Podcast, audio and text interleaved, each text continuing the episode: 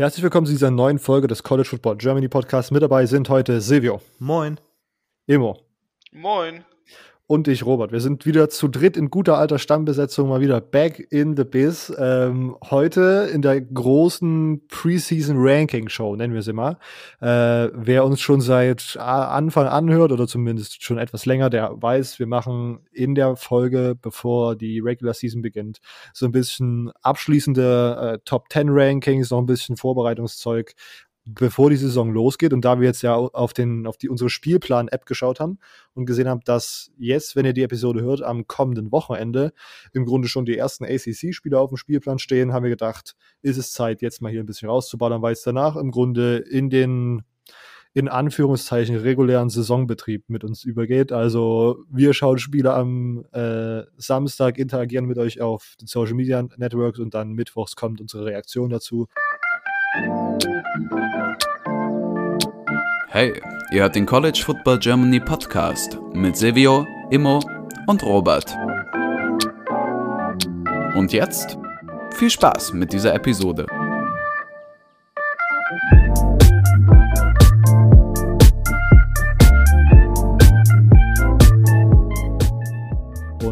Äh, keine Ahnung, ob wir das Tippspiel machen. Ich möchte jetzt, glaube ich, mal offiziell, ich glaube, wir haben das noch gar nicht Stellung bezogen. Die Fantasy Liga fällt dieses Jahr aus. Das kann man jetzt schon mal so sagen, oder Silvio? Du warst ähm, ja mit bei, ähm, bei ich meine, es ja. macht für, für, mich in meinem Kopf gerade keinen Sinn, irgendwie eine, eine, Liga auf den Kopf zu stellen, wo dann nur halt nee. die drei Conferences. Aber ich hatte die Idee, dass wir vielleicht mal schauen, ob wir eine Daily Fantasy das, Liga gründen. Jo, das, das wäre das wär sehr cool. Und da wäre ich auf jeden Fall dabei. Ich meine, wir beide haben das ja privat letztes Jahr gemacht. Und ja. Ich finde sogar, dass das deutlich mehr Spaß gemacht hat. Ja. Äh, vor allem, weil man halt dieses kurzfristige Ding hat. Ja. Und ja, also da wäre ich auf jeden Fall dabei.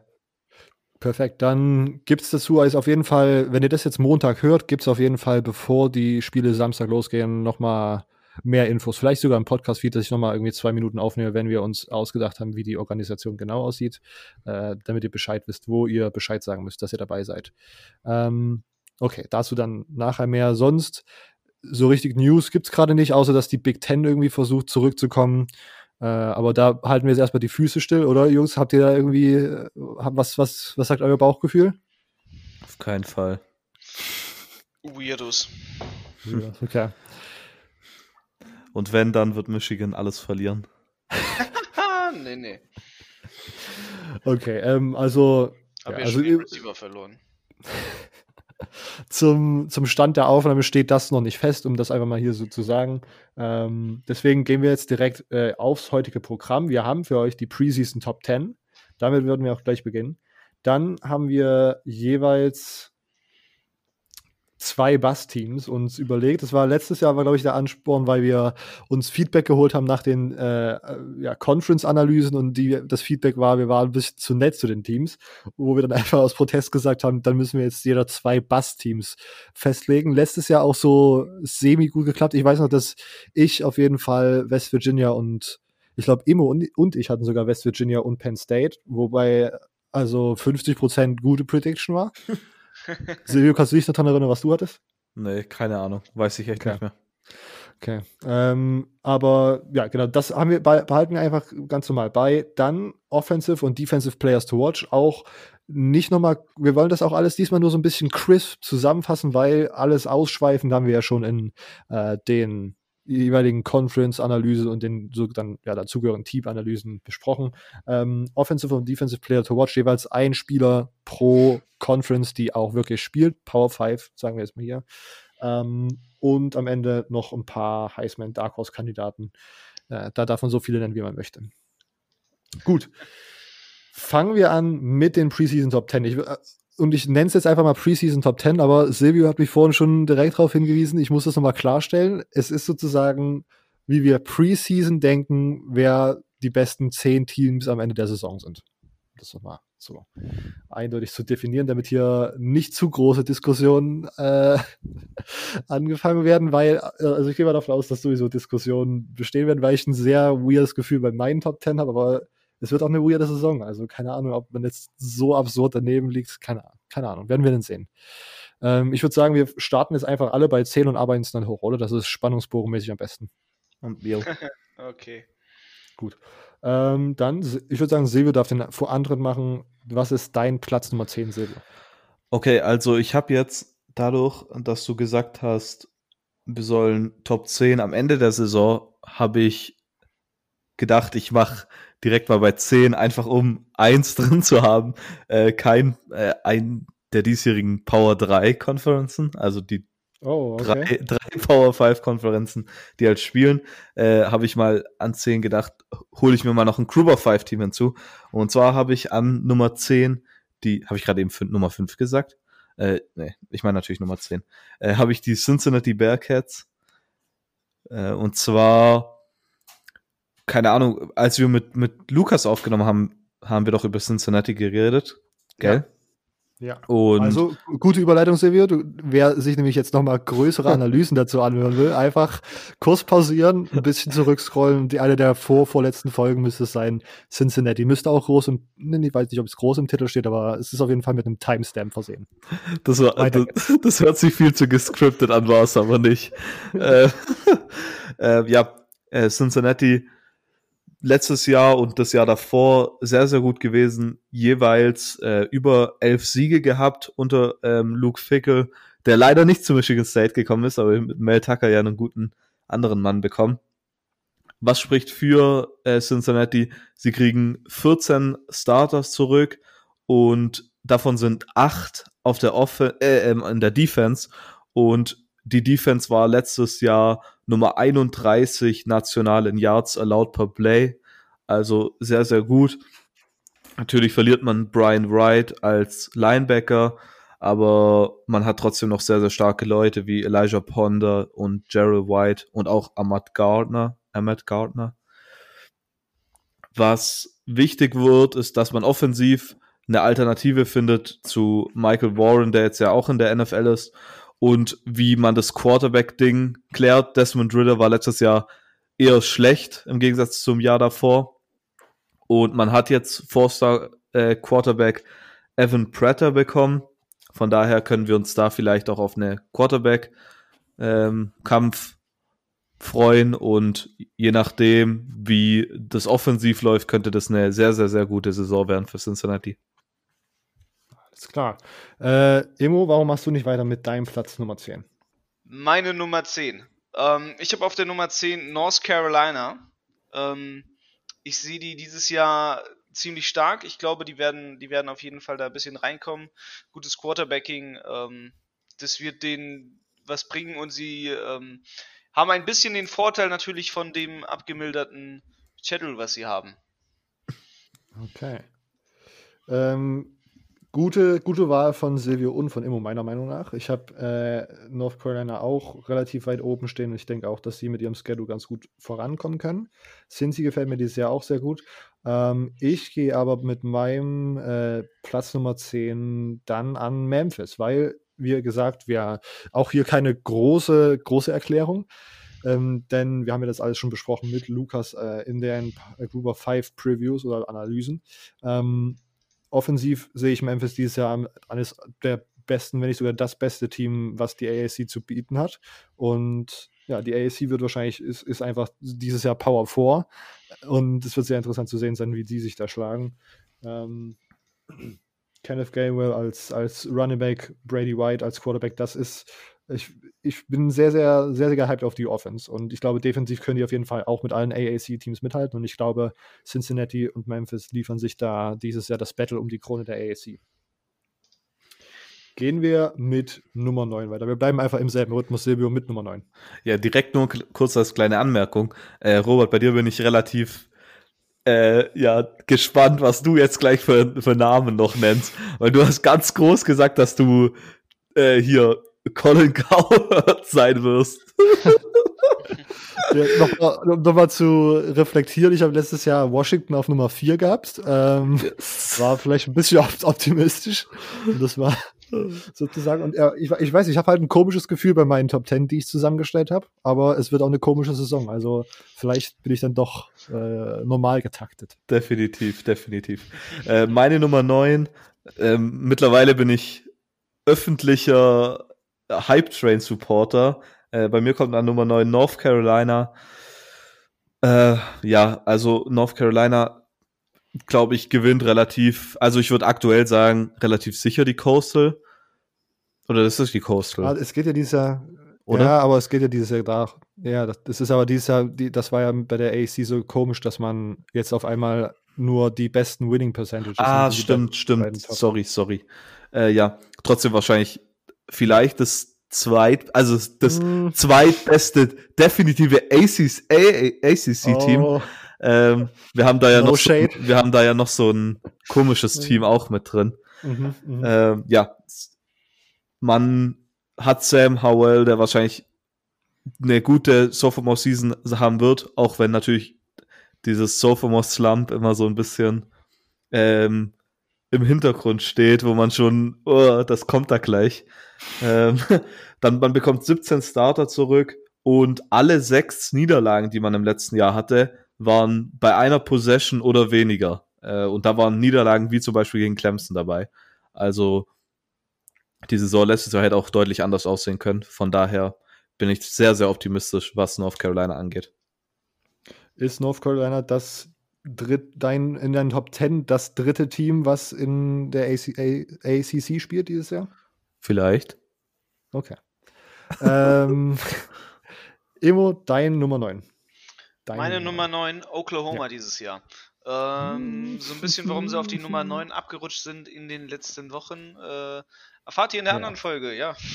ja. Hört euch einfach ein bisschen mal unser, unseren Talk to Texas an. Ich bin, ja, jetzt bin ich gerade ein bisschen pisst, weil immer mir hier meine Hot Takes einfach vor der Nase weg schon, weil ich nämlich Oklahoma auch auf der Nummer 9 habe. Ähm, mache ich die Hot Takes zu Real Takes. ja, äh, also, ja, ich man muss, also ich möchte mal kurz meine Herangehensweise äh, erklären. Bei Nummer 10 hatte ich mehrere Teams, die da jetzt zur Verfügung standen. Ähm, unter anderem auch North Carolina. Ich hatte sonst auch Louisville ziemlich hoch, weil die auch einen ganz favorable ähm, ACC-Schedule haben. Auburn hatte ich noch als äh, viertes oder fünftes SEC-Team. Aber ich bin bei, bei 10 ein bisschen mit Bauchgefühl und Memphis gegangen. Und bei 9, äh, ja, ich habe mir den Schedule angeschaut und meiner Meinung nach sind bei Oklahoma dieses Jahr, würde ich jetzt einfach mal drei Niederlagen vorhersagen, gegen Texas, Iowa State und Oklahoma State. Und ich glaube nicht, dass Oklahoma dann ein, halt ein super schlechtes Team ist, aber mit 7-3 und nicht einer, einer Nicht-Teilnahme am Big 12 Championship Game ist es halt schon, ja, dann fällt man halt auf einmal auf Nummer 9. Gut, dann Silvio Nummer 8. Okay, Nummer 8, jetzt kommt tatsächlich direkt das nächste ähm, ACC-Team. Ich habe da tatsächlich Notre Dame jetzt genommen. Oh, oh, oh. Und äh, ich, ich kann es gar nicht richtig erklären, aber irgendwie bin ich dieses Jahr gehypt auf Notre Dame. Und wie gesagt, ich kann es nicht richtig erklären, weil irgendwie im letzten Jahr war nichts da, was mich irgendwie überzeugt hat. Ich meine, äh, äh, Ian Book hatte ein schwaches Jahr. Man hat jetzt einen neuen Offensive Coordinator mit Tommy Reese, der letztes Jahr der Quarterbacks Coach war. Aber sonst, ähm, eigentlich ist da nichts so überzeugendes. Natürlich wird man wie immer eine starke O-Line haben und ja, aber defensiv auch nicht wirklich. Aber ah, das Gesamtpaket irgendwie, glaube ich, könnte Erfolg haben. Vor allem halt, wenn man diesen ACC-Schedule mitnimmt. Und ich glaube, dass der ACC-Schedule allgemein schlechte, schlechtere Teams viel besser aussehen lässt. Von daher glaube ich, dass äh, Notre Dame eine ziemlich gute Saison haben wird, deshalb habe ich sie so weit oben. Äh, wird mich aber auch nicht überraschen, wenn tatsächlich Notre Dame eins von den Bust-Teams wird. Ähm, aber man muss sich natürlich immer vorstellen, dass wenn Notre Dame noch höher will und in die Playoffs wollen, sie zweimal gegen Clemson gewinnen müssen. Und das glaube ich bei besten Willen nicht. Okay, das ist interessante, interessante Sache hier, weil ich bin auch, ich mache dieses Jahr auch Notre Dame und ich weiß gar nicht, ich fand Ian Book letztes Jahr gar nicht so schlecht, also jetzt nicht so, dass der mir so schlecht in Erinnerung geblieben ist. Äh, und ich glaube, wir haben auch, da haben wir auch letzte Woche schon drüber gesprochen gehabt oder in den letzten Wochen drüber gesprochen. Die haben, kriegen viel Online-Production zurück und die Defense sieht dieses Jahr auch ziemlich gut aus. Um, ähm, das Einzige, was so ein bisschen problematisch sein wird, sind wahrscheinlich die Skill-Player. Aber mit Ian Book als im letzten Jahr und einer erfahrenen O-Line glaube ich, dass das ganz gut werden kann. Und dann zu sagen, du bist gehypt auf Notre Dame und dann auf 8, finde ich interessant. Finde ich tatsächlich ein bisschen, ein bisschen niedrig für ein Hype-Team, oder? Ja. Na gut, na gut. Wir werden sehen, wie sich das oben zuspitzt dann bei dir als äh, Immo. Äh, Silvio. Immo darf jetzt weitermachen. Ja, aber der, der Immo äh, schaut auf äh, Silvios Spickzettel. Oh, auf der 8 habe ich ja. Notre Dame. okay, okay. Ja. Ähm, ja, muss ich gar nicht groß mehr drauf eingehen. Ne? Ähm, ich glaube, Ian Book wird dieses Jahr besser spielen als letztes Jahr. Aber es wird trotzdem mhm. nur für die 8 reichen. Okay. Dann, die anderen sind noch hotter. Das ist jetzt. Ich fühle mich in der Rolle, in der Rolle des, des äh, tatsächlichen Notre Dame Hype-Mans in diesem Podcast irgendwie nicht so richtig wohl, weil ich das Team eigentlich auch nicht so richtig sympathisch finde, aber. Na gut. Nummer 8 ist bei mir Georgia. Ähm, vielleicht auch ein bisschen niedrig, aber wie gesagt, es verschiebt sich alles ein bisschen. Ähm, ich habe einen 8-2-Rekord mir, mir erdacht, wenn ich mir den Plan angeschaut habe, mit Niederlagen gegen Florida und Alabama in der Regular Season. Und man ist deswegen nur das zweitbeste Team in der SEC East und kommt deswegen nicht ins Championship Game. Deswegen rutscht man halt am Ende so ein bisschen ab gegenüber ja, anderen Teams. Äh, ich habe jetzt gleich noch ein SEC-Team, was dann am Ende halt Siege hat, die noch sexier aussehen. Deswegen ist es nächste Team, mein nächstes Team, äh, dann ein bisschen höher gerankt als Georgia. Ähm, okay, Georgia ist bei mir an Nummer 8. Silvio darf weitermachen mit Nummer 7. Vielleicht ist mein Notre Dame, ähm, vielleicht ist mein Notre Dame Pick auch vielleicht daher, dass ich katholisch bin und ich da so ein bisschen parteiisch bin. Aber ich glaub's nicht. Ähm, ich weiß es nicht. Okay, dann kommt vielleicht mein Hot Take. Äh, Nummer 7, Texas. Oh, was ist denn hier los? Texas A&M. Ich habe äh, äh, ich habe dem ein oder anderen Texas-Fan wahrscheinlich gerade kurz Hoffnung gemacht, aber niemals werde ich oh Texas Gott. supporten. Wenn, ähm, es wäre wär so geil, wenn Texas einfach nicht in deinen Top Ten ist. oh nein, Silvio, was machst du denn? Ja, mein, mein, Texas kommt aber vielleicht nachher noch in einer anderen Liste vor. Oh, also Silvio war wirklich triggern in dieser Episode. Der, ich glaube, Silvio ist eigentlich Colin, Colin Cowherd in dieser Konstellation heute. Junge, Junge. Colin Coward kündigt nämlich nie an, dass er Colin Coward ist. Man muss halt, ja, also immer nicht schlecht, nicht schlecht. ähm, ja, aber, weißt ihr, ihr seht das jetzt alles noch so, wie ihr es euch vorstellt. Ich habe die ganze Re Re Zukunft schon durchlebt. Ich, mhm. Ihr werdet mhm. euch das am Ende von der Saison sehen. So wird's aussehen. Texas A&M an sieben, äh, 16 Starters kommen zurück. Cal Mond als Quarterback, ja, nicht der beste Quarterback, aber definitiv ein guter. Dann Defense bekommt acht Starter zurück und sie waren letztes Jahr Nummer 35 overall defensiv. Und ja, natürlich, was ein bisschen jetzt ein Fragezeichen ist, am Anfang hatte Texas AM vor der ganzen Corona-Krise einen relativ guten Schedule, wenn man sich die SEC West anschaut. Aber jetzt hat man halt dieses noch, noch Florida und Tennessee dazu bekommen. Und Hab ich. das sind halt äh, schwierige Spiele. Äh, keine Ahnung. Ich glaube, dass Texas AM aber im kommenden Jahr überraschen wird. Okay, okay. Immer Nummer 7. Texas. ja, lassen wir mal so stehen. Texas äh, haben wir in der letzten Episode besprochen mit Gast Lukas. Da ja, darf jeder gerne nochmal reinhören. Es war sehr interessantes, sehr interessanter Talk und ich, wir bleiben alle jetzt gerade im selben Start. Meine Nummer 7 ist auch Texas AM und auch hier da hatte ich gedacht, es könnte ein Hot Take werden, aber bis jetzt ist das vielleicht bei es doch nicht so krass, meine Top 10. Ähm, ja, wie gesagt, Silvio hat eigentlich alles schon mal gut zusammengefasst. Super viel Erfahrung, die zurückkommt. Kellen Mond jetzt nicht flashy, aber solide und kann auf jeden Fall in seinem, ich glaube, ist sein letztes Jahr, stimmt's? Ja. ja. Ähm, sollte da auf jeden Fall nochmal ordentlich abliefern. Und auch, hat Silvio schon erwähnt, der ja, Conference Schedule wurde dann ganz schön happig, nachdem es sozusagen nochmal neu angeordnet wurde. Ähm, ich habe einen, ich würde einen Rekord von 8-2 predikten. Äh, Niederlagen, Niederlagen gegen Alabama und Florida äh, knappe Siege gegen LSU und Auburn. Äh, und mit diesen beiden Siegen hat man dann einen niceren 8-2-Rekord als Georgia und ist deswegen an 7 und nicht an 8 gerankt, meiner Meinung nach. Okay, wir nähern uns, wir nähern uns der oberen Hälfte, Nummer 6. Silvio. An Nummer 6 habe ich die, ich weiß jetzt gar nicht, ob das auch schon Hotdeck ist, habe ich die Oklahoma State Cowboys. ähm, ähm, Java Hubbard, vielleicht, was vermutlich, je nachdem mit Travis Etienne der beste Running Back im College Football. Tylen Wallace kommt nach seiner Verletzung zurück, oder ja. Und man bekommt, man hat mit äh, Spencer Sanders vielleicht ein bisschen underrated ähm, Quarterback, der definitiv dieses Jahr eine Breakout-Season haben könnte, vor allem wenn halt so ein bisschen der Hype da ist.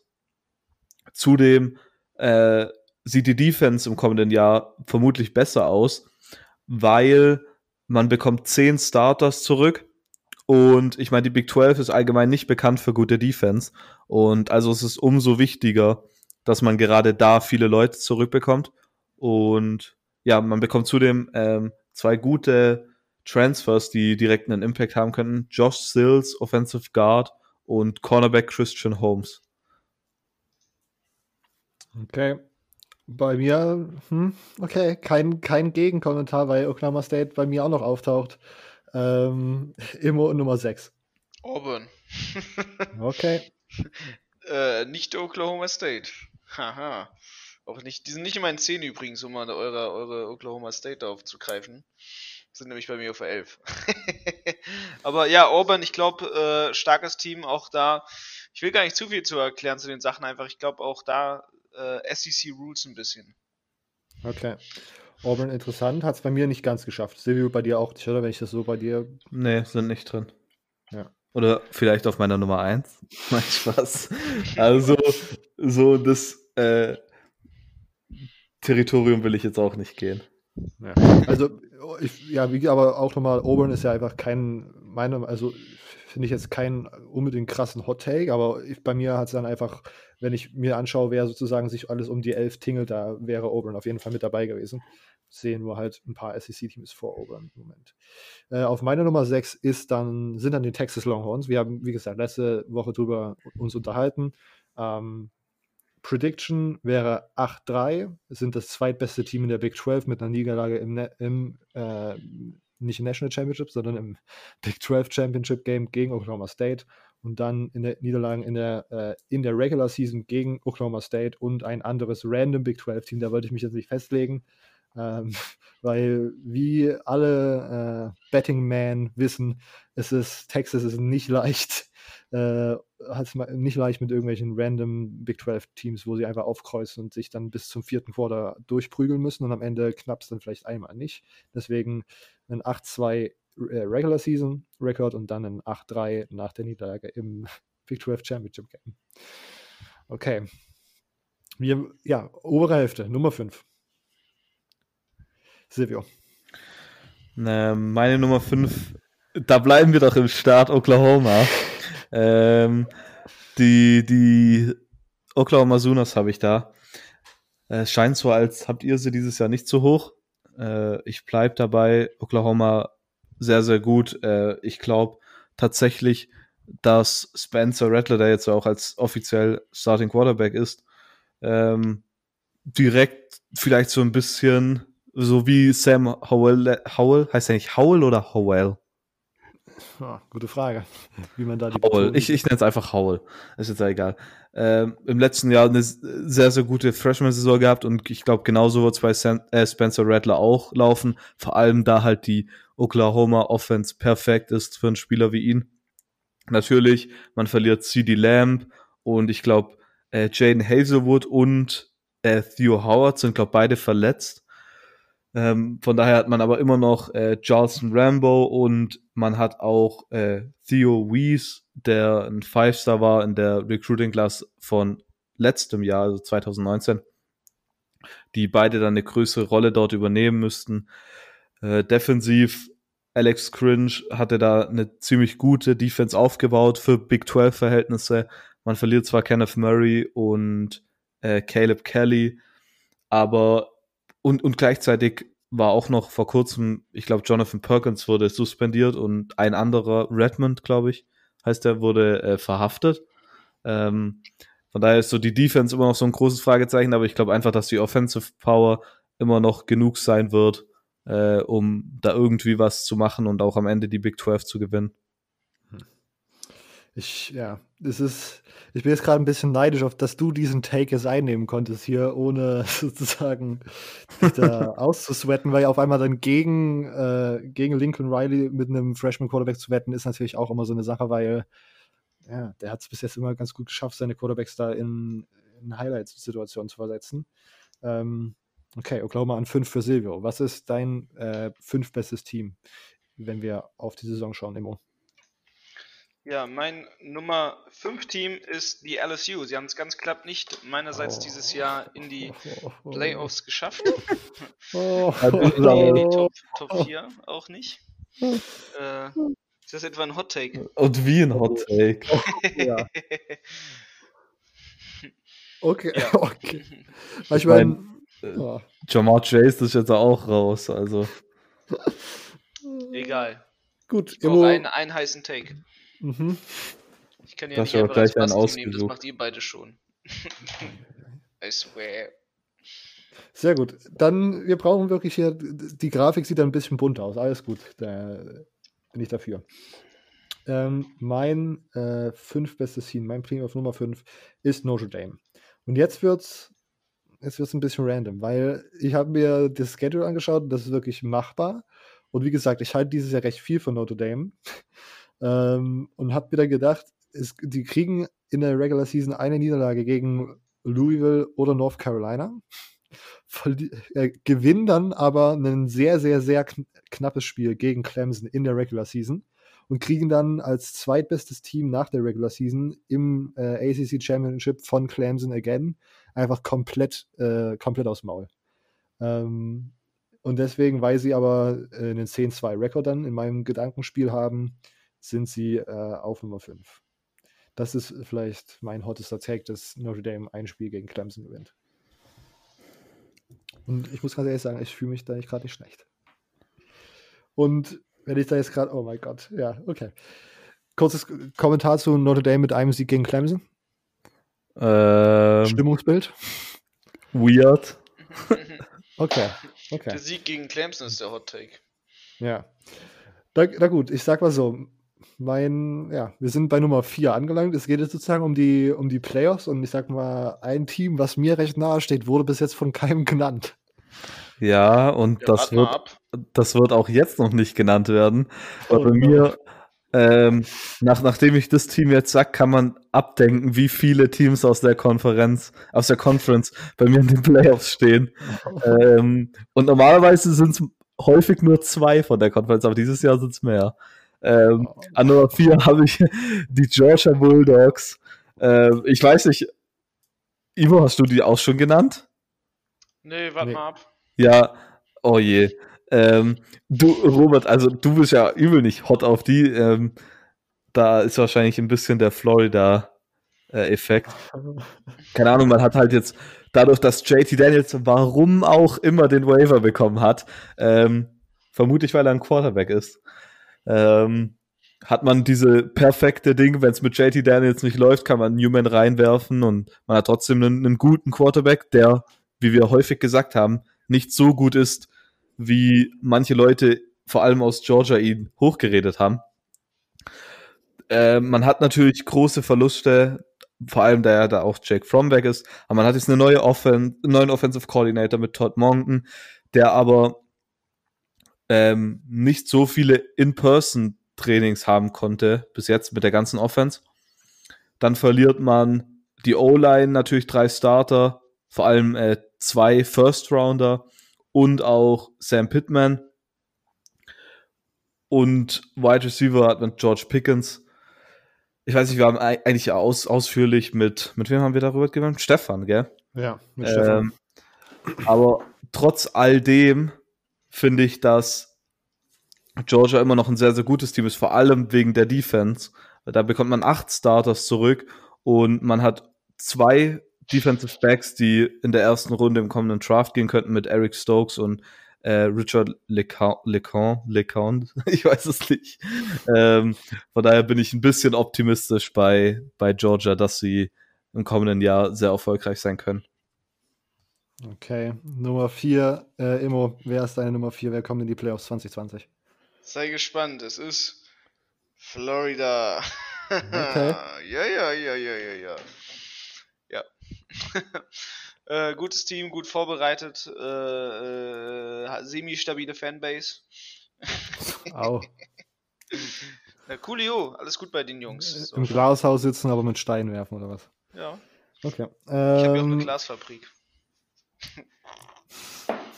Lull. ja, äh, Nicht klar, nur meine Spieler am Glasknochen. Mhm.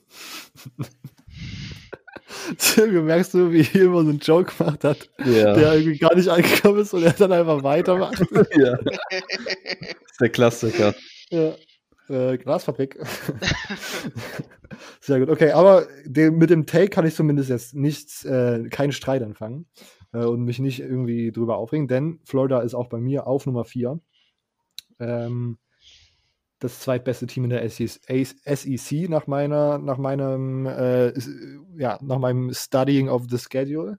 Ähm, 9-1 gehen sie in der Regular Season äh, gegen, ja, Texas A&M, LSU oder Tennessee kommt dann eine Niederlage. Das ist, will ich jetzt mal hier so reinwerfen. Nicht gegen Georgia, das wird ein Win. Ähm, und dann wird aber knapp gegen Alabama im SEC Championship Game verloren. Am Ende steht ein 9-2-Rekord da und man kommt als zweitbestes SEC-Team in die Playoffs auf Platz Nummer 4. Gut, jetzt bin, ich, jetzt bin ich ein bisschen gespannt, wie Silvio drei SEC-Teams in die Playoffs packen will und wie er das begründet. Aber wir machen weiter mit Nummer 3. An Nummer 3 habe ich die Florida Gators. Ähm, Robert, dank dir bin ich da jetzt irgendwie auf dem Hype-Train drauf. Irgendwie davor habe ich es nicht so gesehen, aber du hast mich das ganze Jahr, die ganze Offseason damit zugelabert, dass, dass du Florida nächstes Jahr als National Champion siehst. Und seit, du hast mich da geblendet, glaube ich. ähm, ja, ich meine, man bekommt einen großen Anteil von der Offense zurück. Äh, Kyle Trask ähm, ist ganz okay.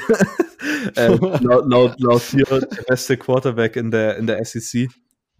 Dann hat man Ja. Kyle Pitts, ähm, Damian Pierce, die Defense, man verliert zwar ähm, Jonathan Grenard und äh, Jabari Sun- Zuniga, aber sieht trotzdem nicht so schlecht aus. Vor allem, man kriegt ja auch ähm, Brandon Cox, glaube ich, von, von Georgia, stimmt das? Mhm. Und, und man hat äh, Zachary Carter und Marco Wilson in der, als DB Yes. und, und wie heißt der eine? Kair Elam? Elam. Elam. Mhm. Auch, auch ein sehr, sehr guter Mann. Ähm, vor allem, was, was mich jetzt bei Florida überzeugt, ist, ist vor allem halt ein bisschen auch der Schedule. Ich meine, man spielt gegen LSU daheim. Ich weiß nicht, also LSU ist für mich ein- kein Nummer 5 Team, aber das ist jetzt auch wieder eine andere Sache. Ähm, ich glaube wirklich, dass dieses Jahr das Jahr ist, wo äh, Florida endlich Georgia packen kann. Und wer weiß, vielleicht sind auch noch größere Sachen drin. okay. Äh, ja, Nummer drei, ich will, kann dazu nichts so sagen, weil je öfter wir das hier erwähnen, desto mehr steigt in meinem Hinterkopf diese schwarze Wolke mit der Realität kommt einfach dann in Orlando, wenn da einfach dann trotzdem irgendwie 10.000 Fans im Stadion sitzt und Florida trotzdem wieder in, den ersten z- zehn Drives nichts auf die Beine bekommt. Und Zwei ich einfach Spiele nur vom Fernseher und dann ist die Saison vorbei. Einfach, ich kann mir das einfach genauso vorstellen. Ich setze mich einfach vom Fernseher und denke mir so, was, was reden wir uns hier eigentlich ein die ganze Zeit? Aber gut. Bis je- jetzt, jetzt ist noch diese Realität schon noch in weiter Ferne, deswegen äh, auch Immo erstmal deine, deine Nummer drei. Meine Nummer 3 ist Alabama. Nick Saban rockt das Ding und wird dann äh, bevorzugt von den Ranking-Komitees und einfach auf die 3 gepackt, obwohl er eigentlich eine 4 verdient hätte. Okay. Ich bin jetzt wirklich sehr gespannt, wer bei. Oh nein. Immo. Ich, ich wollte gerade sagen, oh nein, wer ist denn bei. Ich bin jetzt sehr gespannt, wer bei Immo auf 1 und 2 ist. Und mir ist jetzt gerade ein Team eingefallen, was noch nicht genannt wurde. Und ich bin, okay, heiß auf das Team. Ähm, meine Nummer 3, bevor wir dazu jetzt weitergehen, äh, Oklahoma State. ähm, es ist hot, aber wenn man sich das nochmal überlegt, sie, mein, in meiner Meinung nach, gewinnen sie die Big 12, haben in der Regular Season äh, ein Spiel, äh, was irgendwie knapp verloren wird, keine Ahnung, irgendein random Big, äh, Big 12 Game, das räume ich ihnen ein und dann gewinnen sie aber das Big 12, Nation, äh, das Big 12 Championship Game äh, und haben am Ende einen 10-1-Rekord und stehen somit als Conference-Sieger. Das war so ein bisschen meine Sache. Die drei Conference-Sieger kommen auf jeden Fall rein und dann äh, das beste Team sozusagen danach. Und Oklahoma State ist der, der schwächste Conference-Sieger. Okay, Silvio, Nummer zwei. Okay, Nummer zwei habe ich Alabama. Ähm, man verliert Tour, Mac Jones sah aber nicht so schlecht aus und zudem hat man äh, Bryce Young als äh, Nummer zwei Overall Recruit ähm, der durchaus auch zum Einsatz kommen könnte. Man verliert zwar Jerry Judy und, und Henry Ruggs, aber mit, mit äh, Devontae Smith und Jalen Well hat man da immer noch zwei sehr, sehr gute Wide Receiver. Also offensiv sind auf jeden Fall die An Anspielstationen von Mac Jones da. Ähm, defensiv sind Del Moses und Joshua McMillan wieder zurück, was sehr, sehr gut aussieht. Patrick Surtain als einer der besten Defensive Backs im College Football aber genau da ist für mich so ein bisschen noch die Schwachstelle in der Secondary, weil die allgemein sehr jung ist. Ähm, ich glaube aber einfach trotzdem, Alabama funktioniert immer. Nick Saban wird das schon machen. Und das große Fragezeichen oder das große, das wichtigste Spiel wird wahrscheinlich sein, äh, Georgia direkt in Woche 4, ähm, weil das so ein Punkt sein wird, wo man direkt sieht, wo die Sache hingeht für beide Teams. Ähm, ja, Okay. Dann, ja, also kann man jetzt nicht viel gegen sagen. Alabama wird dieses Jahr sehr, sehr gut sein. Nummer zwei, Emo. Georgia. Okay, keine Reaktion darauf. Äh, heißt, sie sind gut. Dabei belasse ich es. okay. Ist, das ist ein Hottag, ja. Wollt, äh, wollt ihr darauf, darauf nicht, nicht groß das, das ja, nicht kommentieren? Die, die Frage ist. Ich bin geschockt, dass quasi so eine schweigende Stille mir da widerfährt. die Frage ist dann sozusagen, du. Es findet das SEC Championship Game statt und es ist wieder Georgia gegen Alabama und dieses Jahr mal gewinnt Georgia. Das ja, ist deine Prediction. Muss ja irgendwann mal passieren. Und, und das Komitee sagt, alle anderen Teams sind so schlecht, dass Alabama trotzdem dritter Platz wird. Na gut. Weil die Saison einfach so fucked up ist, dass die, dass die das gar nicht juckt. Okay. Deswegen gehen die mit meinem weirden Ranking. Okay, okay. Ja gut, dann, ja, das ist äh, am Ende, ja, am Ende nimmt sich wahrscheinlich die Playoff-Picture gar nicht mehr so viel bei uns. Ne? Ähm, wir gehen auf meinen Platz Nummer zwei, äh, ist dieses Jahr bei mir Clemson. Ähm, ein sehr, sehr starkes Team. Wie immer gesagt, mit dem besten Quarterback im College Football dieses Jahr. Ähm, T. Higgins aber verletzt raus. Travis Etienne wird da sozusagen neben Trevor Lawrence der, der Cornerstone in dieser Offense. Ähm, und wie gesagt, ich habe mein, mein Hot Take war, dass sie ein Spiel gegen Notre Dame verlieren und am Ende aber trotzdem im Championship Game so dominieren, dass der Recency Bias eingreift und mit einem 11-1-Rekord werden sie dann auf, äh, ja, auf Nummer 2 gerankt, sind sozusagen dann trotzdem noch favorable gegenüber Oklahoma State weil auch einfach da ja, der Sieg gegen Notre Dame ziemlich viel wiegen sollte. Ähm, Clemson ist mein Team Nummer zwei. Und jetzt dürften nicht mehr viele Optionen übrig sein. Welches Team ist dein Nummer 1 Team, Silvio? Äh, meine Nummer 1 ist Clemson natürlich. Ähm, also hätte jetzt jemand gedacht, dass ich jetzt irgendwas anderes sage als Clemson, äh, dann weiß ich auch nicht mehr. Ja, Trevor Lawrence definitiv der beste Quarterback, der dieses Jahr spielen wird. Ähm, man verliert zwar vier Starter in der O-Line und Isaiah to äh, Simmons, aber und zudem Justin Ross fällt aus und T. Higgins letztes Jahr verloren. Also die Verluste sind auf jeden Fall groß. Ähm, ich glaube auch, dass man es ersetzen kann. Man hat Travis Etienne, äh, vermutlich der beste Running Back mit Jabba Hubbard. Dann die Defensive Line sieht sehr gut aus mit Xavier Thomas, Tyler Davis und Justin Foster. Zudem kriegt man den Nummer 1 Overall Recruit Brian Breezy dazu. Ähm, wie gesagt, Wide Receiver kann man daraus schließen, ist ein bisschen dünn, wenn Justin Ross und jetzt T. Higgins weg sind. Ähm, tatsächlich, Fun Fact, oder mehr wie, für Clemson-Fans wahrscheinlich nicht so fun, ähm, Travis Etienne ist der Leading Returning Receiver. Ähm, vielleicht kein gutes Zeichen ist. Äh, ich glaube, dass dadurch vielleicht so ein Freshman Wide Receiver EJ, Will, EJ Williams ein bisschen mehr Spielzeit bekommt. Ich glaube, das Ding halt für Clemson ist halt, dass der Schedule so einfach ist, dass ich mir relativ sicher bin, dass wir undefeated durch die Saison gehen. Das einzigste Solala-Spiel ist halt Notre Dame für mich. Mhm. Ähm, von daher ist man halt, geht man wahrscheinlich mit einer Leichtheit durch die Saison und am Ende hat man dann halt auch, also jetzt natürlich unser, unser Ranking macht Schluss, glaube ich, nach der Regular Season, also das tut jetzt nicht die. Also ich ja. habe jetzt die Championship Games mit reingesprungen.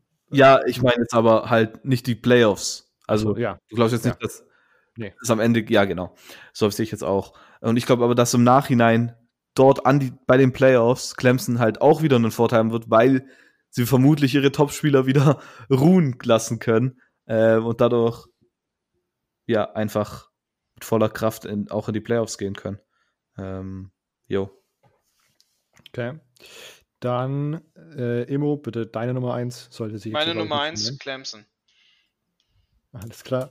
Emos äh, Begründung, Champion vom letzten Jahr, ungeschlagen dann. ungeschlagen wieder Champion. Fast äh, nicht, ist ja, es stimmt ja nicht, wir sind ja nicht mal Champion vom letzten Jahr. Kompletter. Man kann, man kann mich leider, ich hätte, ich wünsche mir jetzt so einen Moment, wo man mich einfach ganz schlecht in die Kamera lächeln sieht, so mit so einem Lippen aufeinander gepresst. Hm, freut mich. yep.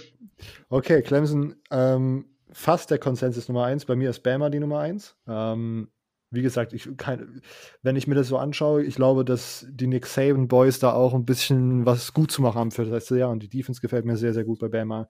Die Offense sollte, ja, unter Mac Jones, Mac Jones ist es auf keinen Fall ein Spieler im Format von Tour, aber man, er hat letztes Jahr schon in Spielen gezeigt, dass er die Offense führen kann und ich glaube, man muss auch mal dazu sagen, dass Nick Saban schon, bevor er Tour und Hurts hatte, hatte der mehrere Seasons, wo er einfach mit einem ja, sufficient Quarterback, der einfach effizient das machen konnte, was von ihm verlangt wurde, war er sehr erfolgreich. Und ich glaube, das Alabama-Team hat einfach gute Chancen. Und deswegen hat äh, jetzt meine, war meine Idee einfach, dass sie in der Regular Season ungeschlagen sind, dann das SEC Championship Game gewinnen und mit 11-0 sozusagen als Nummer 1 äh, nach, nach diesem Conference Play sozusagen rausgehen. Ähm, und haben dann am Ende auf, ihrer, auf ihrem Schedule Siege gegen zum Beispiel Texas AM, Georgia, Tennessee, LSU, Auburn. Das sind alles Teams, die so, so gut aussehen, auf dem Schedule und dann ja, gegenüber einem Clemson ja, dann sozusagen noch diesen einen Unterschied machen. Ungeschlagen. SEC Champs. Bama bei mir auf Nummer 1. Okay. Ähm, ich kann gerade kann es gerade nicht fassen, dass ich gerade gemeint habe, äh, National Championship vom letzten Jahr, äh, als ich über Clemson gesprochen habe. Das war kompletter Blackout von mir. Ähm, aber ich möchte jetzt noch einmal ganz kurz, damit ihr noch einmal kurz abnickt. Silvius Top 10 waren von oben nach unten Clemson, Bama, Florida, Georgia, Oklahoma, Oklahoma State, Texas A&M, Notre Dame, North Carolina und Cincy. Jo. Immos Top 10 von oben nach unten waren Clemson, Georgia, Alabama, Florida, LSU, Auburn, Texas, Notre Dame, Oklahoma und North Carolina. Jo. Okay, und meine Top 10 von oben nach unten: Bama, Clemson, Oklahoma State, Florida, Notre Dame, Texas, Texas AM, Georgia, Oklahoma und Memphis. Okay es wird die Woche ich, nicht direkt am Montag, weil dann würde ich ja die ganze, wäre das ganze Top Ten Ding ja gespoilert, aber im Laufe der Woche kommt auf jeden Fall dazu auch eine äh, ne, ne Grafik zum Abstimmen auch äh, auf äh, Instagram und Twitter. Also lasst uns da das Feedback da. Ihr könnt gerne äh, diskutieren. Ich, und ich muss ganz ehrlich sagen, ich habe gedacht, dass meine so, so eine richtige Hot Taxis wird, aber dann fühlt sich das einfach nur ungewohnt an, weil halt wären alle Conferences anwesend, dann sähe es halt anders aus. Und deswegen habe ich mich gerade so ein bisschen komisch gefühlt, aber ist, ich glaube, wir, wir, sind doch jetzt nicht zu weit von der Realität abgeschweift, glaube ich. Es ist doch alles im grünen Bereich gewesen, oder? Sollte, sollte sein, ja. ja. Okay. ähm, schauen wir auf den Sendungsplan. Wir sind mit den Top Ten durch. Wir kommen auf die zwei Bass-Teams. Mit einer kleinen Erklärung dazu. Immo, äh, dein Bass-Team Nummer 1. Äh, ja, ganz klar Michigan State. Oh, ach so.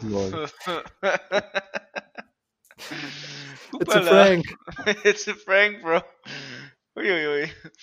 Ähm, ich glaube, wer dieses Jahr so ein bisschen bast ist, ist äh, Baylor. aber ich weiß gar nicht, ob man das wirklich jetzt bast. Aber ich glaube, die werden dieses Jahr ein bisschen äh, stark abschmieren. Charlie Brewer? Hm. Nee. Das ist mein, mein, mein erstes Bust-Team so.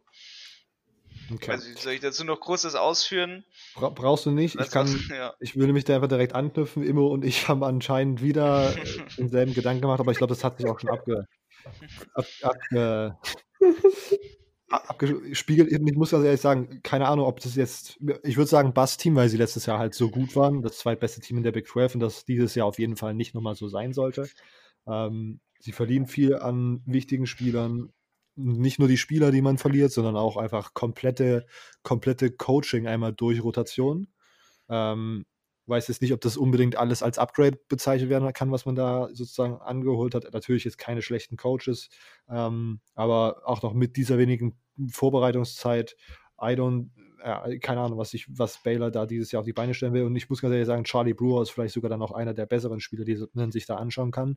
So eigentlich das Einzige, warum ich jetzt für ein Baylor-Spiel einschalten würde. Ähm, der ja in seinem letzten Jahr da vielleicht noch mal ein bisschen aufdrehen kann. Aber Baylor einfach bei mir passt, weil sie auf kein, weil sie meiner Meinung nach auf keinen Fall an die Leistung vom letzten Jahr anknüpfen können. Schätz mal, was mein Team ist. Oh nein. ja. Das ist eine sehr große Episode heute. Wir sind alle Neuralink. Ich habe auch Baylor.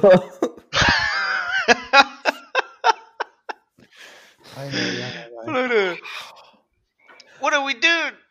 Ich glaube, das liegt einfach daran, dass wir so viel Off-Season-Content rausgeballert haben und unsere, und unsere Gedanken sich jetzt mittlerweile so verschmolzen sind.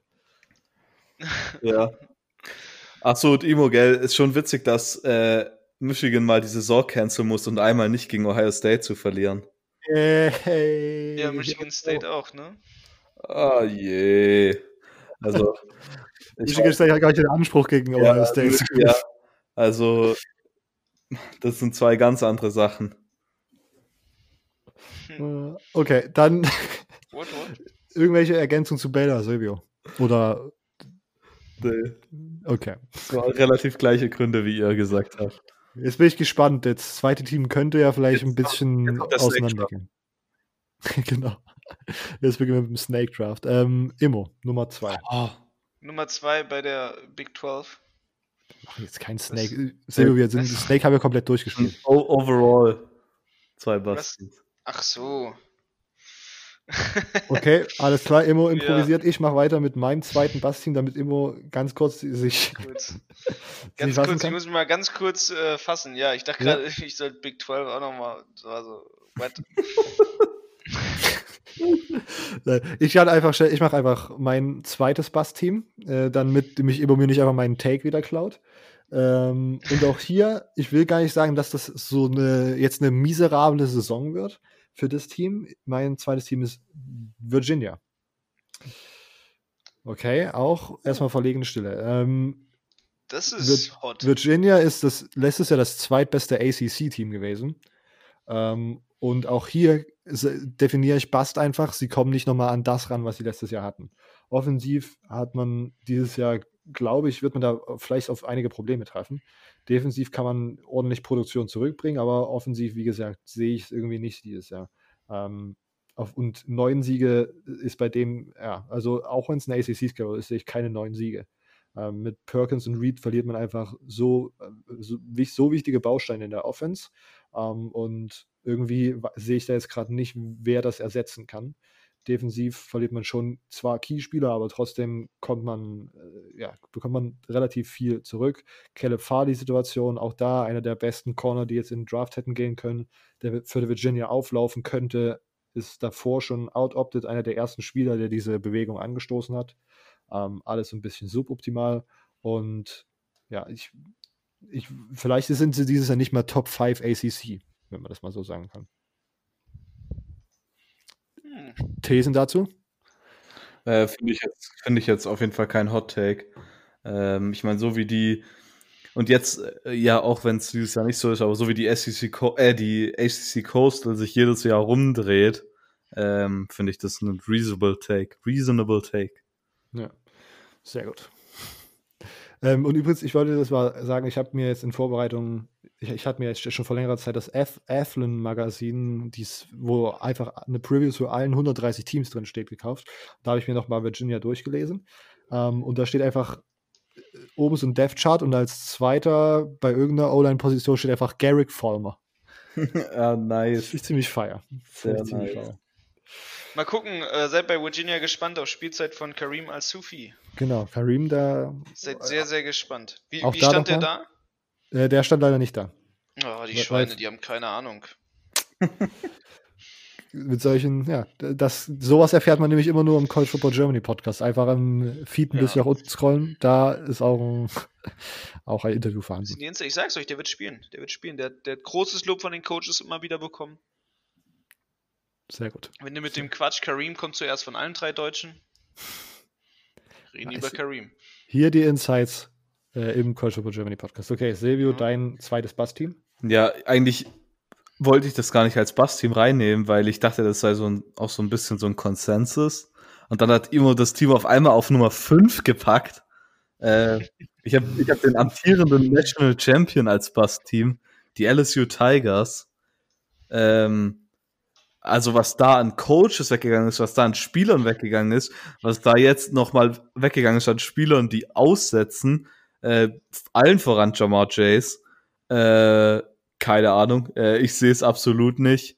Ähm, aber ich würde jetzt nicht sagen, dass das irgendwie ein Hot Take wäre eigentlich. Nö. Ich meine, das haben wir auch schon. Das, wir beide haben das ja jetzt schon from the mountaintop geschrien seit dem, na, seit der SEC West Sache. Ja. Ähm, ja, genau. Also ja, äh, kann ich auf jeden Fall auch noch zustimmen. Was mir jetzt jetzt, jetzt gerade, wo du irgendwie so gesagt hast, was da so an Spielern weggegangen ist, ist mir aufgefallen als Sneaky Team diese Saison TCU. Äh, ich hab, wir haben da letztens, glaube ich, ich weiß gar nicht, ob das mit bei der Aufnahme mit Lukas da war, als wir über Texas geredet haben. da haben wir es erwähnt auf jeden Fall. Aber ich weiß nicht, ob das nach der Aufnahme war. Das könnte nämlich sein, dass die ja jetzt einfach äh, randomly diesen, wie hieß der, der, der Linebacker oder Safety von LSU, der jetzt getransfert ist. Äh, Oh, Ja. ja. ja. ja, Äh, der, ähm, oh, warte. Ähm, Marcel Brooks. genau. War, war, ähm, war das nicht ein DB? Oder ja, Linebacker, Linebacker. Linebacker, Genau. Ja. Der, der, ziemlich, der ziemlich gut und noch ziemlich jung ist und dann hier mit äh, Zach Evans als, als Five-Star Running Back, der so ein bisschen als Trouble, Troublemaker ja bekannt ist, aber wenn er die Spielzeit bekommt, ich meine, er ist ein Five-Star Recruit und ist auf jeden Fall kein schlechter Spieler auf dem Feld. Wenn TCU in irgendeiner Form das irgendwie so ein bisschen channeln kann, was sie da an Potenzial sich irgendwie angeangelt haben, keine Ahnung, kann man vielleicht mal ein Auge aufhalten. So, äh, übrigens gerade kurz live, kurze Breaking News. Äh, Oh. Jamie Newman opted out. Uh, Und dadurch geht der Georgia Quarterback Job automatisch an JT Daniels. ich glaube, ich werde einmal meine? Rankings alle ändern. Ja, nee, also ich meine, der wäre sowieso Ja. nicht Starter gewesen, aber halt als Ja, Backup-Option ist das halt das Beste, was man sich vorstellen kann. ja ein bisschen Draftstock retten. Äh, wie, ja, was für Drafts Talk re retten, glaube ich nicht mal. Ich glaube nicht, dass das so viel geändert hat. Ich Ja, glaube, der ist sowieso der nicht ist so jetzt in die attraktiv. fünfte Runde statt in die sechste. Ich glaube, der wäre sowieso nicht für die NFL attraktiv. Also zumindest nicht so. Als Receiver für die Patriots. Ach. Als Receiver für die Patriots. Mann, Mann, Mann. Immo, hast du noch ein zweites Bass-Team? Ja, habe ich. Tennessee. Ich glaube, Tennessee bleibt ähm, stark hinter den Erwartungen zurück, die man dieses, äh, die, dieses Jahr in sich steckt. Ich glaube, sie werden mal wieder den, den klassischen Tennessee der letzten Jahre machen und äh, mehr enttäuschen, als man es erwartet hat. Das ist klar. Das ist, das ist meine Aussage dazu. Ich glaube, weil viele Leute sehen die auf so einem, so einem gefühlten 10-2, so irgendwie unter den besten 15 Teams. Ich sehe sie eher nur so unter den besten 25 Teams vielleicht. So eher, dass, dass sie jetzt ein 8-5 wiederholen, so nach dem Motto, als dass sie irgendwie, irgendwie auf einmal 9-3 oder so 10-2 oder so in der Saison gehen. Ähm, okay, damit sind wir auch äh, mit den, mit den Bass-Teams durch. Am Ende nochmal einen kleinen Hot-Tag von Immo mit Tennessee. Finde ich nicht schlecht, finde ich nicht schlecht. Bisschen, bisschen Diskussionspotenzial schaffen. Ich Ähm, wollte ja, ich wollte ursprünglich eigentlich Texas nehmen, aber das kann ich halt echt nicht mehr machen. Die Leute nehmen, ich glaube, die Leute nehmen mittlerweile nicht mehr ernst, wenn ich Texas kritisiere, weil sie denken, dass ich einfach nur ein Hater bin. Aber ich meine, sobald die Leute sagen, Texas ist back, bin ich jetzt auf einem Alarmding.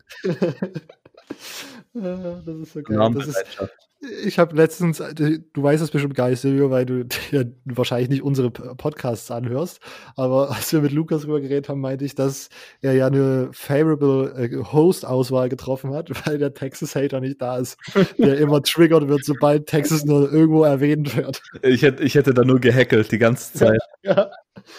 Was ist das für ein Scheiß-Team? nee, so krass nicht, aber man muss das auch so ein bisschen unterschwellig machen, so äh, passiv. Die muss die passiven Sachen sagen. Lukas, Lukas sagt, ja, ist, ich kann mir schon vorstellen, das ist eine der besten Defenses in der Big 12 wird und du so, mm -hmm, also, -hmm. kurze Story, äh, Lukas hört da jetzt ja hier vermutlich auch zu, deshalb kann ich die Story jetzt erzählen. Äh, Lukas, ja, ihr habt ja auch über Whiskys geredet, gell? Ja, ja. ja? Und, und ich weiß nicht, ob Luca das, Lukas das da erzählt hat, wie gesagt, ich habe es nicht angehört. Ähm, wir haben zusammen mal, also er hat mir mal Whiskys geschickt und wir haben sie ja. zusammen probiert. Ja. Und er hat richtig, er wusste, da, da wusste er schon, dass ich ein Heckler bin bei Texas. Wie kommt er in den Zoom-Call rein? Texas Mütze, Texas T-Shirt. und es war nur, es war nur, um mich zu triggern. Es war nur, um mich zu triggern. Ja. Hat er geschafft, hat er geschafft. Ja. nice. Ähm, ja, ist gut. Wir, wir, müssen weiter im Programm machen, sonst artet das hier komplett aus. Offensive Players to Watch. Wir haben letztes Jahr jeweils fünf Assist, äh, Offensive Players to Watch gesagt, jeweils einen Spieler aus der Conference. Es spielen nur drei Conferences, Conferences deswegen drei Spieler.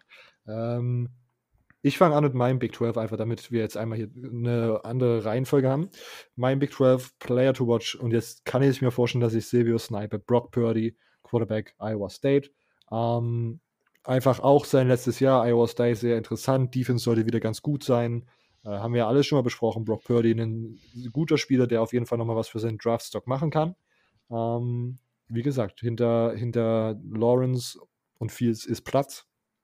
Und Purdy es könnte ein Kandidat sein, der da reinpusht. Ähm, Immo, mit Kandidat für die Big 12. Mein Kandidat für die Big 12 dieses Jahr Offensive Player to watch ist Sam Illinger. Um Silvio zu ärgern. Nein, also es, ist, ist natürlich Shabba Hubbard. Ich nur getriggert bin, wenn das Wort Texas fällt. Also so ein Hater bin ich jetzt auch wieder nicht. Das es ist vielleicht der Fall bei Michigan, aber nicht bei Texas. Es ist Shabba Hubbard meiner Meinung nach. Das ist der, auf den man alle Augen richten sollte. Ich meine, er hatte die ganze Vorgeschichte mit seiner Schule an der Okie State. Das ganze Ding, entweder, entweder wird er eine, eine Menge Wut im Bauch haben oder sich irgendwie Frust von der Seele spielen und einfach sich von der Seele spielen, dass er die ganze Aufmerksamkeit auf sich hatte. Und er ist immer noch, er, er, will immer noch Heisman werden, müssen wir auch ganz klar berechnen, ne? The Canadian.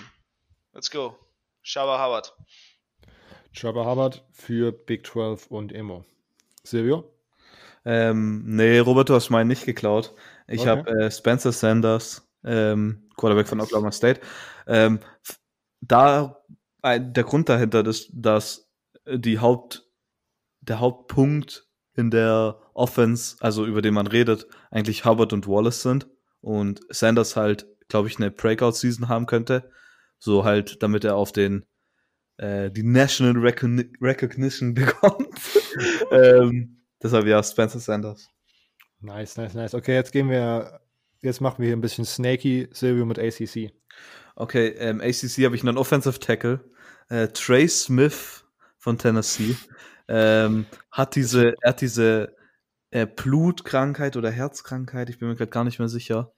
Ähm, aber ich wollte auch mal ein bisschen was anderes nehmen als immer Quarterback ja. und Running Back. Deshalb dachte ich, ich gehe mal mit Trey Smith. Bisschen, bisschen O-Line-Content für die Big Boys, die uns zuhören. Ja. Ähm, Immo ACC. Ja, mein Player to watch in der SEC, Kylan Hill, Running Back, Mississippi State. Ähm, letztes Jahr schon eine starke Saison, dieses Jahr auch wieder stark was zu erwarten. Ähm, mit so der Standout-Player in seinem Team. Mal schauen, ob er auch diese Saison ähm, genau das wieder bringen kann. Yep. Haben wir auch, glaube ich, in der Episode damals besprochen, dass es nochmal interessant zu sehen sein wird, wie man ihn im, äh, im Scheme von Mike Leach einbinden kann. Ob er da wirklich nochmal irgendwie so Carries bekommt wie letzte Saison, weil letzte Saison, glaube ich, war er SEC Leading Rush am Ende sogar. Ähm, sehr, sehr interessanter Spieler. Oder ich bin gar nicht mehr sicher, ob das Leading Rusher war, aber auf jeden Fall mit oben dabei. Ähm, SEC bei mir, ich gehe auch ein bisschen, vielleicht ein bisschen absurd. Äh, ich glaube, es wird Damon Dimas ausgesprochen, Wide Receiver von Texas A&M. Bei Texas A&M wird auf Wide Receiver ein bisschen Platz frei und die haben einen sehr, sehr guten ähm, Freshman aus dieser Recruiting Class bekommen, den ich mir sehr gut vorstellen kann, der dieses Jahr da so ein bisschen ähm, ja, ein bisschen Spielzeit bekommt. Und ich habe mir letztens nochmal, keine Ahnung warum, aber das Tape kam in meinem YouTube-Algorithmus äh, einfach nochmal vorgeschlagen. Und ich würde am liebsten Demont Demar aussprechen, aber ich glaube, die Amerikaner wollen es als die, die, ja, okay, ich will, ich will, gar nicht so tun, als ob ich wüsste, wie man es ausspricht. Demon Demas. I don't know. Wide Receiver Texas AM. Okay, ähm, wir kommen zur ACC. Okay, soll ich, ich wieder. Oder wir machen, ich, genau, wir machen jetzt wieder rückzu. Ähm, ich mache Tutu Atwell, Wide Receiver von Louisville. Yep. Ähm, müsste der Leading Receiver in der ACC letztes Jahr gewesen sein. Silvio? Äh, ich glaube, ja. Ja. Ähm, und wahrscheinlich ist es jetzt auf keinen Fall irgendwie ein Dark Horse-Kandidat oder so. Ich wollte es nur noch mal erwähnen, weil uns letztens dann aufgefallen ist, dass der in unserem äh, ACC Snake Draft Extravaganza Ding da komplett untergegangen ist und irgendwie komplett rausgefallen ist. Deswegen, ich wollte jetzt nicht Tutu Edwell hier diesen äh, seine 30 Seconds of Fame in unserem Podcast äh, rauben. Deswegen hier an der Stelle Tutu Edwell Wide Receiver von Louisville. Immo ACC. Ja, ich habe ähm, lange überlegt, aber ich wollte diesmal keinen Quarterback haben, weil in der ACC ist ein bisschen offensichtlich mit zwei QBs, die dort ganz vorne sind. Deswegen habe ich mich für Brevin Jordan, für den Titan von der Miami entschieden, ähm, auf den ja große Hoffnung gesetzt wird, dass er mit Will Mallory äh, ein dynamisches Titan-Duo bieten soll. Mal schauen, wie das so mit Der Derek King äh, dann wirklich wird. Äh, für mich auf jeden Fall ein sehr interessanter Spieler, sehr athletischer, dynamischer Spieler war ganz mit oben damals in der 2018 Class bei den Titans. Ähm, auf jeden Fall mal schauen, wie sich der Bishop Gorman Spieler so machen wird. Ja. Weil er ja nicht seinen äh, Ex-Highschool QB da hat, sondern äh, einen wilden Texaner. Dass sie uns diese Connection, dass sie uns dieser Connection berauben, dafür hasse ich einfach Miami. In den letzten zwei Sekunden jedes vierten Quarters wird es passieren. Einfach nochmal schön Touchdown. Tate Martell auf Quarterback, Brevin Jordan, ja. schön. Aber, aber vielleicht haben wir das Winning, Winning Duo trotzdem, wenn Tate Martell endlich Receiver spielt, ähm, man auf, auf ihn einen, einen Rückwärtspass wirft und er dann einen Vorwärts-Trickspielzug äh, macht. Oh, pass mal auf. Ja, du, Immo, du musst noch mal kurz einen Deep Dive ins äh, die Social Media Accounts von Tate Martell machen. Da sind so viele Passing äh, und Pictures da gerade. Also es fühlt sich gerade so an, als ob er gerade wieder zurückschult auf Quarterback von dem, was man da Als sieht. ob er gerade ein bisschen äh, wahrscheinlich auch äh, Insta-Beef anfängt, so nach dem Motto, oh, ich gebe mal hier ein paar Signals, mein Coach wird das schon verstehen, der ist voll Social Media affin. Hm, okay. Ähm, Silvio, ACC. Ähm, in der ACC habe ich auch Tutu Atwell. Ähm, aus den gleichen Gründen wie du. Äh, Brauche ich nicht weiter, glaube ich, drüber reden. Yep. Kommen wir zu den Defensive Players to Watch. Selbes Spiel. Wir hätten, äh, wir haben letztes Jahr fünf gemacht, dieses Jahr drei aus den Conferences, aus den Power Five Conferences, die dieses Jahr spielen. Ähm, das mal darf Silvio anfangen. Big 12. Okay, in der Big 12 habe ich Darius Stills, Defensive Tackle von West Virginia. Äh, hatte letztes Jahr sechs Sacks und zwölf Tackles for Loss. Ähm, und ja, äh, sehr, sehr guter Mann äh, West Virginia allgemein ja eher nicht so ein Team, was man jetzt anschaut. Ich meine, letztes Jahr ziemlich schlecht gewesen und positiv habe ich jetzt noch nicht gesehen, dass jemand West Virginia dieses Jahr als positiv einordnet. Wenn man also irgendwie mal, warum auch immer, West Virginia anschaut, ähm, ist Darius Stills ein Spieler, auf den man achten sollte. Nummer 56. Alles klar. Immo, Nummer 2. Von Nummer 2. Ich, äh, keine Ahnung, warum ich Nummer 2 gerade gesagt habe. Dein, dein Spieler zu watch aus der Defense in der Big 12. Mein Spieler to watch in der Defense aus der Big 12. Ähm, da habe ich einen Spieler namens Craig Iceworth the Second, ein Safety der Iowa State. Ähm, auch wenn Iowa State nicht die, die größten Erwartungen meinerseits erfahren wird, ähm, dieses Jahr glaube ich trotzdem, dass wir dort im Defensive Backfield einen recht starken Spieler haben werden, der, der einiges an, an Trouble besorgen kann. Und ähm, auch wenn natürlich man, man beachten muss, ne, dass, dass ähm, Darius, Darius, ah, Darius Washington, so Namen hier, ähm, zwar, zwar quasi der bessere DB im, im Vergleich war von der, der auf einer TCU gespielt hat, im Defensive Back-Vergleich generell in der Conference. Ähm, es ist trotzdem dieses Jahr eher, dass Craig Eisenworth wahrscheinlich ähm, für mehr Disruptions sorgt, viele Tackles gab, viele Knock Knocked-out äh, und so weiter. Und da dementsprechend für mich der Spieler ist, auf den man auf jeden Fall mal ein Auge haben sollte. Ähm, ja, starker Safety der, der Iowa State. Äh, mein Player to watch in der Defense. Okay. Ähm, ich gehe auch mit DB und zwar Safety von der TCU Trevor Moring. Ähm, ist mir bei der Vorbereitung auf die Big 12 das erste Mal, glaube ich, irgendwie aufgefallen, äh, weil der, ich glaube, noch so ein bisschen underappreciated. Es gibt noch nicht so viel Tape, auf, vor Dingen auf YouTube, aber das, was da ist, hat mir ziemlich gut gefallen. Ähm, ich glaube, der hat viel Potenzial und wie gesagt, TCU dieses Jahr ist vielleicht so sneaky ganz gut. Ähm, und ja, die spielen ja sonst normalerweise auch mit äh, vergleichsweise ansehnliche Defense, glaube ich, in der Big 12. Das kann man schon mal so verallgemeinert sagen. Trevor Murrick in Safety. Gut, dann gehe ich jetzt weiter mit meinem SEC-Man. Ähm, und ich freue mich, dass Silvius vorhin schon angesprochen hat. Kair Elam ähm, ist offensichtlich nicht der beste äh, Defense-Spieler in, de, in der SEC, aber ich wollte, wie gesagt, das nochmal einfach hier nochmal Name droppen äh, könnte so ein, der nächste gute Cornerback äh, auf, auf Florida werden. Wird jetzt, glaube ich, müsste jetzt erst Sophomore sein, also hat auf jeden Fall noch Zeit. Und ich kann mir da, ich habe da sehr, sehr, sehr, eine sehr, sehr äh, große Zukunft für ihn. Eine sehr, sehr helle Zukunft. Bright Future, ja. Ich muss gerade nicht, wie man es übersetzt. Ja. Äh, ähm, Kair Elam, Cornerback Florida. Emo, wir kommen back SEC. Ja, in der ACC, ich hoffe, ich nehme Silvio und jetzt S jemanden weg. Was? SEC. SEC. SEC. Oh, puh, ich dachte gerade schon, na, na, na. Gut, gut. Aber auch hier hoffe ich natürlich trotzdem nicht, ähm, groß wen wegzunehmen. Dylan Moses. Ähm, ja. Okay, relativ obvious. Alabama. Ähm, alles klar, Silvio. Ähm, in der SEC habe ich Monty Rice, Linebacker von Georgia. Ähm, hatte letztes Jahr halt nicht so die krassesten Nummern, aber 89 Tackles und könnte im kommenden Jahr eine größere Rolle übernehmen, nochmal eine größere Rolle einnehmen und auch ein bisschen äh, national bekannter werden. Ich, ich glaube, dass Stefan relativ gut von ihm geredet hat, deshalb mhm. habe ich ihn mal hinzugepackt. Okay, dann kannst du direkt mit ACC die Runde zumachen. Okay, dann muss ich natürlich meinen North Carolina Jungs noch einen kleinen Shoutout geben. Äh, Just, Jess Surratt, Linebacker von North Carolina, ähm, ist im letzten Jahr hatte er 115 äh, Tackles, 6,5 Sacks, 15 Tackles for Loss und eine Interception.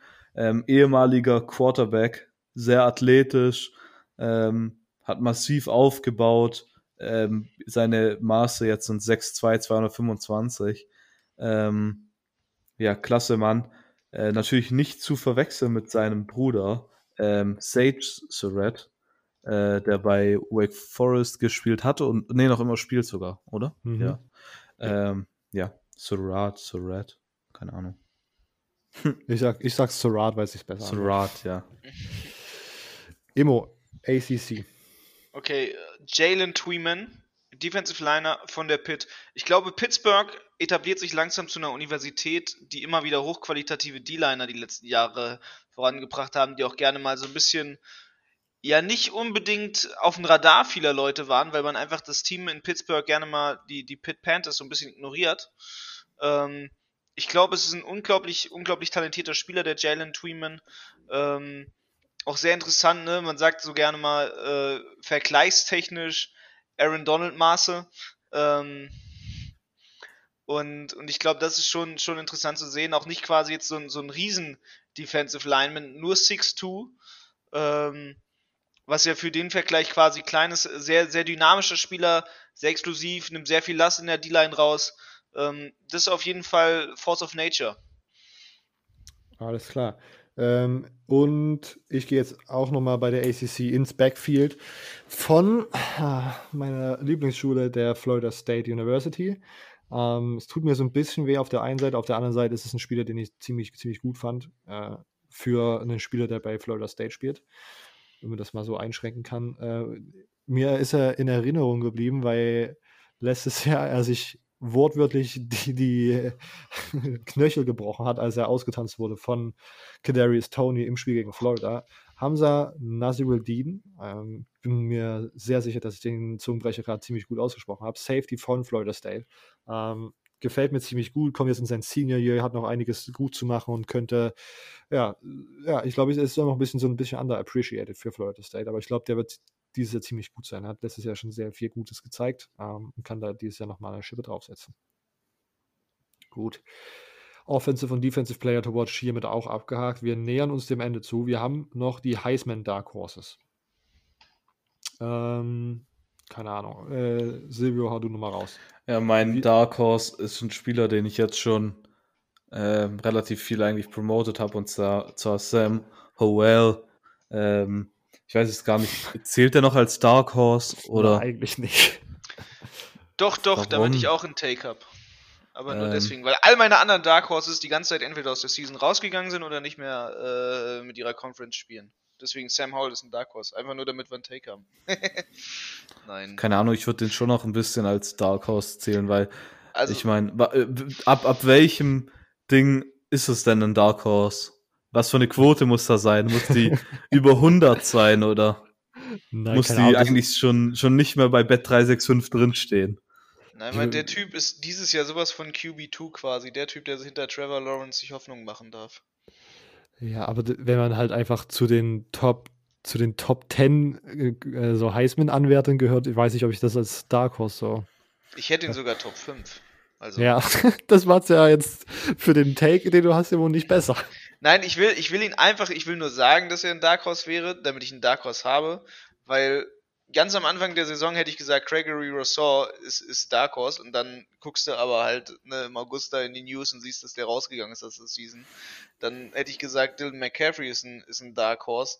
Dann sagt, sagt aber die Big, Big Ten, äh, nö, wir spielen nicht. Äh, dann, dann sage ich einfach, äh, Sam Howell ist, damit ich wen hab, weil ich meine, wen soll ich sonst sagen? Brock Purdy? Come on. Ja, dann, dann gehe ich halt mit, mit einem richtigen Dark Horse, wenn ihr es wollt. Dann gehe ich halt mit. Ähm, das habe ich hier gerade Feinde gemacht mit diesen Aussagen. Mit, mit, mit Shane Buchel, Quarterback von SMU. Ähm, ja, da haben wir, okay. Da, da haben wir auch, da haben wir auch mit, ähm, mit wem, mit haben wir auch kurz mit, mit Lukas drüber geredet, gell? Über mit dem SMU. anderen Lukas, genau. Ja, ja, mit dem anderen Lukas. ähm, äh, zu viele Lukas. Ja. Lukas, Lukas. ähm, ja, hatte letztes Jahr eine sehr, sehr gute Saison, nachdem er von Texas weggegangen ist. ähm, böse Zungen würden sagen, es hat an Texas gelegen.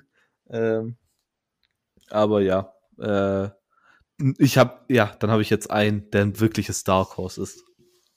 Sehr gut. Ähm, ich mache weiter. Ich habe Brady White als Quarterback von Memphis, weil ich, wie gesagt, Memphis dieses Jahr ziemlich gut finde. Ähm, der sollte als Dark Horse durchgehen und äh, Silvio, Puka, William, Puka, Puka Williams. Yes, sir. Yes, der, sir. Äh, warte mal, der war letztes Jahr mein Dark, nicht mein Heisman Dark Horse, aber mein Fantasy-König. Ja. der, der muss das Team carryen. Ja, der muss das Team carryen. Okay, also bei Dark Horses, dann nehme ich einmal Quarterback Brady White von Memphis, weil ich, wie gesagt, Memphis dieses Jahr ziemlich gut sehe und ich äh, äh, großer Brady White Stan bin und dann Puka Williams als Running Back von Kansas, der eine ziemlich gute Saison haben könnte. Übrigens, ah. ich, ich supporte Puka Williams als Spieler, aber nicht als Person. Das will ich nur noch mal kurz klarstellen. Okay, das, dann hänge ich mich da dran. Äh, was gab's, gab's da schon irgendwelche verwerfliche ja, Sachen? Die ersten vier Spiele letztes Jahr nochmal ah, gesperrt, weil er seine, ja. seine Freundin verprügelt hat oder so. Ja. Ähm, also menschlich äh, nicht so nice, ne? Du bist menschlich gesehen ziemlich abstoßend. Menschlich unterirdisch, aber als Dark Horse würde ich es trotzdem einmal hier in den Raum droppen. Ja. Ähm, okay. Gut, dann sind wir soweit durch. Immer, dir ist kein Dark Horse eingefallen, kein ich habe richtiges? hab keinen, keinen richtigen Dark Horse, weil all meine Dark Horses, die ich so am Anfang des Jahres hatte, alle irgendwie aus diversen Gründen nicht spielen. Okay. Das ich kann, also ich, kann, ich, könnte mir, ich könnte mir natürlich Brock Purdy so hervorziehen, wo ich einfach sage, das ist mein Dark Horse, aber wenn wir mal ehrlich sind, ist Sam Howell mehr, mehr Dark Horse als Brock Purdy, weil Brock Purdy für mich keine Was? Chancen haben wird. Ja, aber. Okay, ich weiß. Ja, okay. Er, er, wird, er wird einfach keine Chancen haben, das ist das Problem. Der kann so gut spielen, wie er will. aber das ist ja die Sache von einem Dark Horse, dass er sozusagen. Ja, aber er, er, ist, er ist nicht cool genug. Das ist Brock Okay. Purdy, der ist nicht cool. Gut. Der ist gut, aber der ist nicht cool. Der Okay, ist halt so diese ein Diskussion, dies, Wir- diese wir Diskussion läuft gerade sehr ans Licht. Wir werden wieder weird. ähm, okay, dann würde ich es jetzt hier abrappen, oder? Wir sind einmal durch. Jo. Okay. Gut, vielen Dank, dass ihr uns zugehört habt. Ähm, das war die große Preseason Ranking Show. Ähm, wie gesagt, wir freuen uns, dass es jetzt endlich wieder losgeht. Zwar mit ACC Football. Ich werde dieses Jahr wahrscheinlich mehr ACC Football schauen, dass ich mir, als dass ich mir geträumt hätte, irgendwie mal anzuschauen. Aber, aber hey, wir haben College Football. Hey, wir dürfen jetzt nicht drum rum nörgeln. Ähm, wie gesagt, diese Woche haltet Ausschau äh, nach den Grafiken, die wir auf den Social Media Accounts hochladen. CFB Germany Podcast auf Instagram, CFB Germany Pod auf Twitter, ähm, um da abzustimmen, wer die, wer die beste Top 10 sich zusammengestellt hat, obwohl am Ende so viel sich da nicht mehr genommen hat. Außer dass LSU einfach bei uns nicht auftaucht. ähm, und sonst, genau, es wird jetzt auch die Woche nochmal Infos kommen, wie wir das mit Fantasy machen. Daily Fantasy auf DraftKings sehr wahrscheinlich. Ähm, und dann gibt es Informationen, wie man sich anmelden kann und so weiter. Auch irgendwie, ihr werdet es mitbekommen, entweder auf Social Media und oder im Podcast-Feed, dass man da nochmal ein kleines Update reinschiebt. Okay. Sonst, wie gesagt, die auf den Social Media Kanälen folgen. Da ist auch in den Bios jeweils unsere Website verlinkt, cfbgermanypodcast.home.blog. Sehr umständlich, deswegen einfach immer dort verlinkt. Da könnt ihr herausfinden, wie ihr uns unterstützen könnt, uns zum Beispiel eine iTunes-Rezension da lassen oder uns monetär unterstützen, wenn das für euch eine Möglichkeit ist. Darüber würden wir uns sehr freuen. Ähm, und sonst, ja, hören wir uns nächste Woche wieder und dann können wir voraussichtlich über College Football quatschen. Was ein, dass diese, dass, dass das noch eintreten wird in 2020, kam wirklich jetzt unerwartet. Hammer. Hammer. Wunderschön. Okay. Nicht so schön für die Gesundheit von den Amerikanern, aber ist schön. Okay, na, da, das, da, die Diskussion will ich jetzt wirklich gar nicht anfangen. weil Da, jetzt Da gehen wir raus, da gehen wir raus. Tschüss. mehr. Stay, stay safe, stay healthy. Bis nächste Woche. Ciao. Tschüss. Ciao, ciao.